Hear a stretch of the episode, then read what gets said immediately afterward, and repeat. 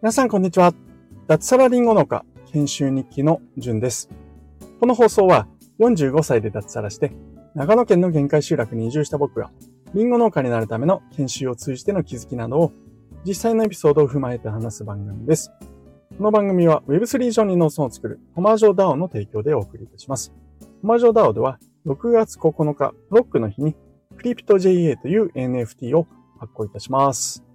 はい、皆さんおはようございます。2023年3月18日土曜日ですね。えー、3月18日ですよ。うん。なんですけど、なんと今、目の前ではですね、雪が降ってます。はい。長野県真田町は雪です。どうも、下の方は雨らしいんですけども、こっちはですね、ちょっと、湿気った雪が今降ってますね。はい。ちょっとこれからの季節、ちょっと心配なんですけれども、リンゴの芽とかがですね、まあ、今日一日でなんとかやんでくれればいいのかなって思いつつ、はい。えー、そんなこんなで、えー、今日もスタンド FM を発信していきたいと思います。なので今日は社内からですね、はい、発信しております。今日のタイトルは、農協の暗闇を読んではいけないというお話です。休みなのでゆるゆると話したいなと思っております。えー、農協の暗闇という本、えー、ご存知ですかね、えー、去年の、まあ、最近ですよね。最近発売された本だというお話で、ちょっと、確か去年発売だと思うんですけども、えー、農協の暗闇という本があるんですね。で元日本農業新聞の記者だった方が、え、執筆された本で、え、まあ、その名の通りですね、え農協について、えその裏の裏をですね、実際の事件とかから、うんと、エピソードをですね、え、ピックアップして、え、農協の本当裏の暗闇の部分にスポットを当てて、えー、なんだろうな、本にしたあものですね。はい。これですね、まあ、タイトル、ね、農協の暗闇を読んではいけないなんてちょっとタイトルにしてみたんですけども、これ読んでるとですね、ほんと、どす黒いですね。はい。あの、まあそういう部分にこうスポットを当てて、ね、集めている本なので、なんか読んでいるとですね、ほんとこう、なんだろうな、うん、本当人間ってこう、醜いなっていう風な部分をすごく感じる本でしたね。で、まあこれは農協という組織この巨大組織ですよね。二十何万人いるんでしたっけね。はい。で、保険業界としては、えー、第3位ですかね。安田生命とか、えー、あと何でしたっけ住、住信、ね、住友生命とか、といったのに次いで、巨大な、えー、金融組織も持っている、この農協というところの、えー、どす黒さがよく よくわかる、えー、本ですね。うん。農協って、皆さん、まあ僕も含めて最近までは遠い存在だったんですけれども、まあほんと体質としてすごく古いし、あの、一部の利権を持っている人たちのなんか私物化がされているんだなっていうふうに、えー、思いました、えー、農業、農業をやっている人たちが、まあいろいろね、えー、苦労している農業って大変だっていうふうに、え言われていると思うんですけども、その大きな部分っていうのは、この農協に、うん、なんだろうな、依存しているというわけではないんですけど、農協による部分が多いんじゃないかっていうのを、この本を読むと本当によくわかります。あの、農協っていうのは、まあ農業組合ですよね。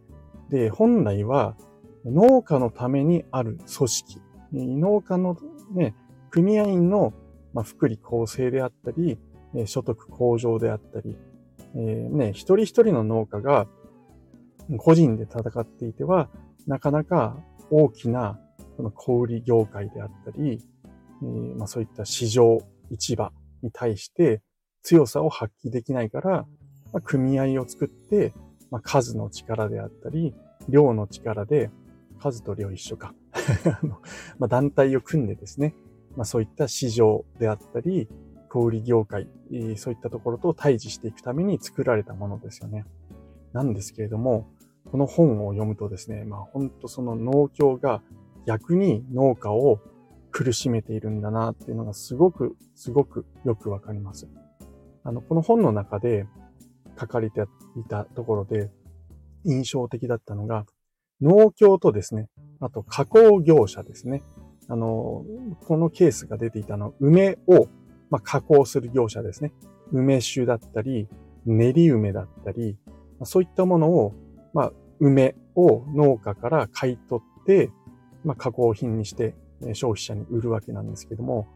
まあ、本来この加工業者に対して、まあ、JA とかがですね、農協がどうやって価格をね、決めるかというと、まあ、交渉して、JA としては農家側に立つべきなので、本来はなるべく値段を上げていくという方で、交渉すべきところ、なんかですね、この加工業者の組合と JA がグルになって、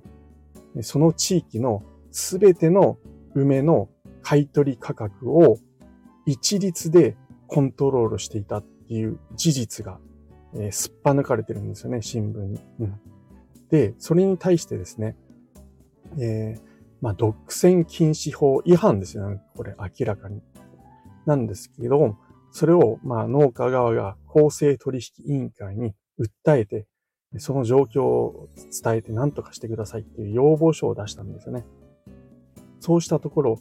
どうしたかというと、結局、まあ、いろんな公正取引委員会から調査が入ってですね、で、JA 側とかはですね、それを最終的には、えー、まあ、警告という処置を受けるんですけれども、この JA がその間にですね、暗躍するんですよね。政治家、大物政治家とかに掛け合ってですね、公正取引委員会のトップにまで繋いでですね、なんとか、えー、追徴課税、課税とか独占禁止法による違反かな、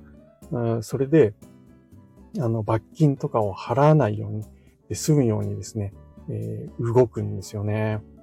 で、最終的にその罰金を払わなくていい警告という処置を受けるわけですよ。うん、で、そのために本当何でもするんですよね。で、実際、その訴えを起こした方の農家側からですね、署名を集めるんですよ。あの、穏便な措置にしてください。それを公正取引委員会に出す。じゃあ、訴えた側の農家さんって、じゃあなんで、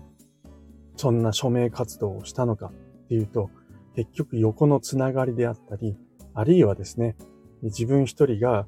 その、署名とかをしないことによって、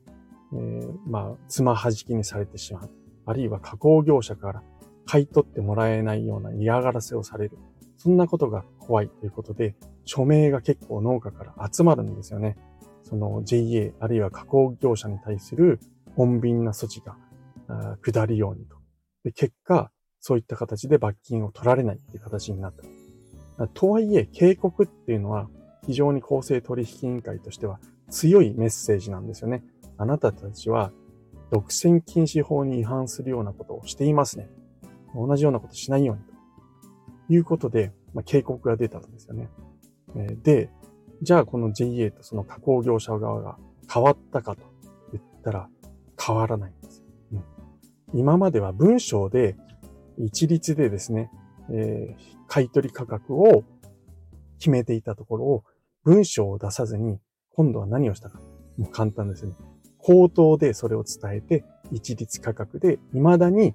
和歌山県ですよね。紀州、JA 紀州の方ですね。はい。そこでは一律で梅が、え、買い取られているという実態があるんですよね。あ本当なんだかなっていうふうに思いますよね。うん。で、じゃあこの JA ですよね。農協の人たちがみんな、えー、暴利を貪って自分たちの利権をね、えー、確保するためにやってるかと言ったら、大半の職員はそうではなくて、自分たちも非常に苦しんでいるんですよね。保険商品を、え売るためのノルマがあって、それを売れないとですね、どうなるかっていうと、自分たちの給料からですね、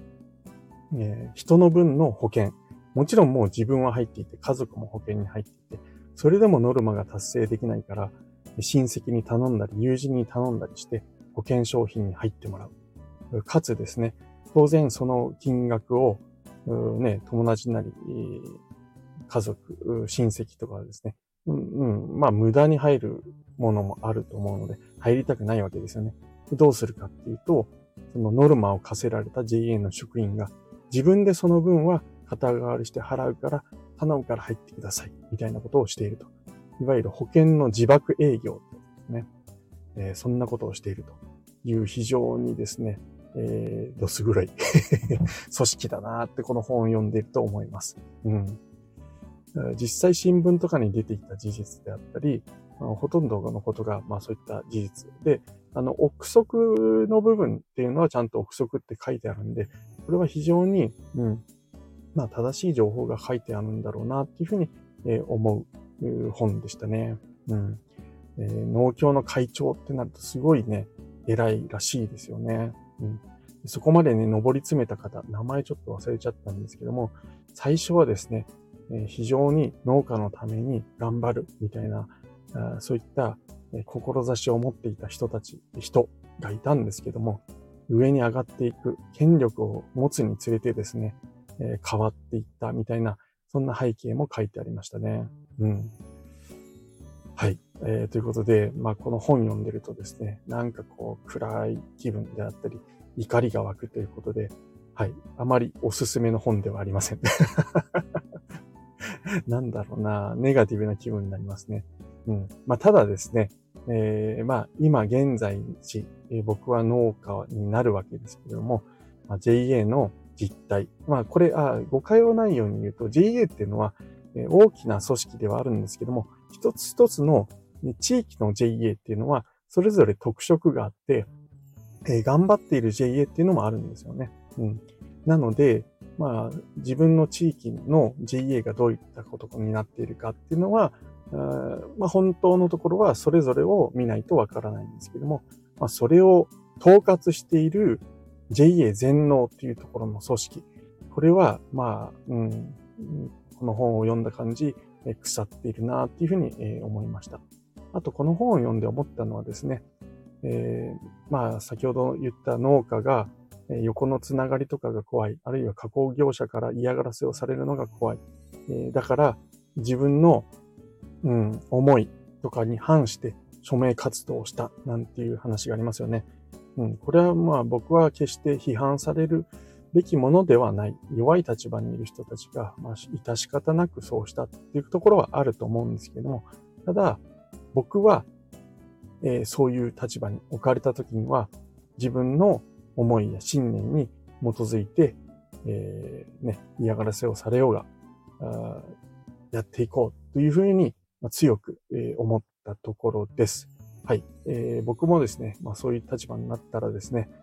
弱い心が出てきて、ついつい、えー、自分の思いとは別の動きをしてしまうかもしれないなっていうふうに思ったので、あえてですね、ここで宣言をして言葉にすることによって、まあ自分をですね、えー、まあ追い込むわけじゃないんですけど、勇気づけるために、えー、ちょっとそんな発信をしてみましたと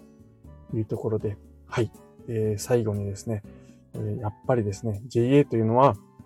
えー、改革すべきだなというふうに思いました。とはいええー、僕はそんな立場にもないですし、え大きなこと言っても、ね、えじゃあやれよって話になってしまいます。なので僕は自分たちができること、自分ができることををやって、えそして影響を及ぼしていければなというふうに思います。具体的には自分たちの地域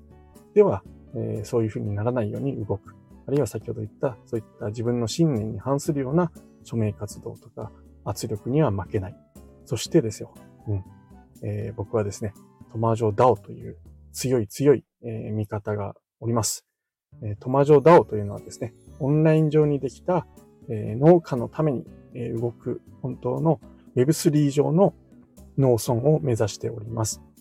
みんなですね、ここにはですね、えー、ファウンダーとしてトマ太郎さんって方がいらっしゃいますが、彼はですね、まあ、強権を発動して一人でなんかこうやるというものではないですよね。まあ、そもそもそれは Web3 的ではない。Web3 って何かっていうと、もうみんな一人一人が自立して、かつコミュニティのために動くということを、まあ、簡単に言うと、理念として持っていると思うんですよね。うん、自分のためだけでもない。えー、けれども、自分一人は独立して貢献、コミュニティのために貢献していく。そんな、えー、思いを持った人たちが集まったトマジョダオというのがですね、今1000人を超える全国の人たちのメンバーによって、えー、作られております。まだまだですね、えー、人数は増やしていって、このクリプト JA というものをですね、さらに大きな団体にしていってですね、えーうんまあ、JA と敵対するわけではないですけれども、影響を及ぼしていく。そんなことができればいいな、なんていうふうに思って活動をしておりますというお話でした。はい。えー、ということでですね、今日は農協の暗闇を読んではいけないという本にことについてお話をさせていただきました。それでもですね、気になる方は僕の放送の概要欄にですね、一応農協の暗闇のリンク、Amazon ですね、のリンクを貼っておきました。Amazon で書籍を買ってもいいですし、あるいは Kindle とかの Unlimited というのに加入すると、初月無料で聞き放題で、いろんな本が聞けるというサービスになっているはずです。この農協の暗闇もそこに入っているということで、えまあ、作業しながら聞きたいよっていう人は、あまあ、Kindle とかを契約して、まあ、初月無料で聞いてしまえばいいのかなっていうふうに思います。で、まあ、1ヶ月経ってちょっと本を聞くって嫌だななんて、あまあ、自分に合わないなって人は、まあ、解約、期間内に解約すれば、えー、全くお金はかかりませんので、えー、ぜひ、えー、ぜひじゃないな。読んではいけないって言ってるから あれですけど、まあ、それでも興味ある、出てきたよって人は、農業農協の暗闇、えー、をちょっと手に取ってみてはいかがでしょうかと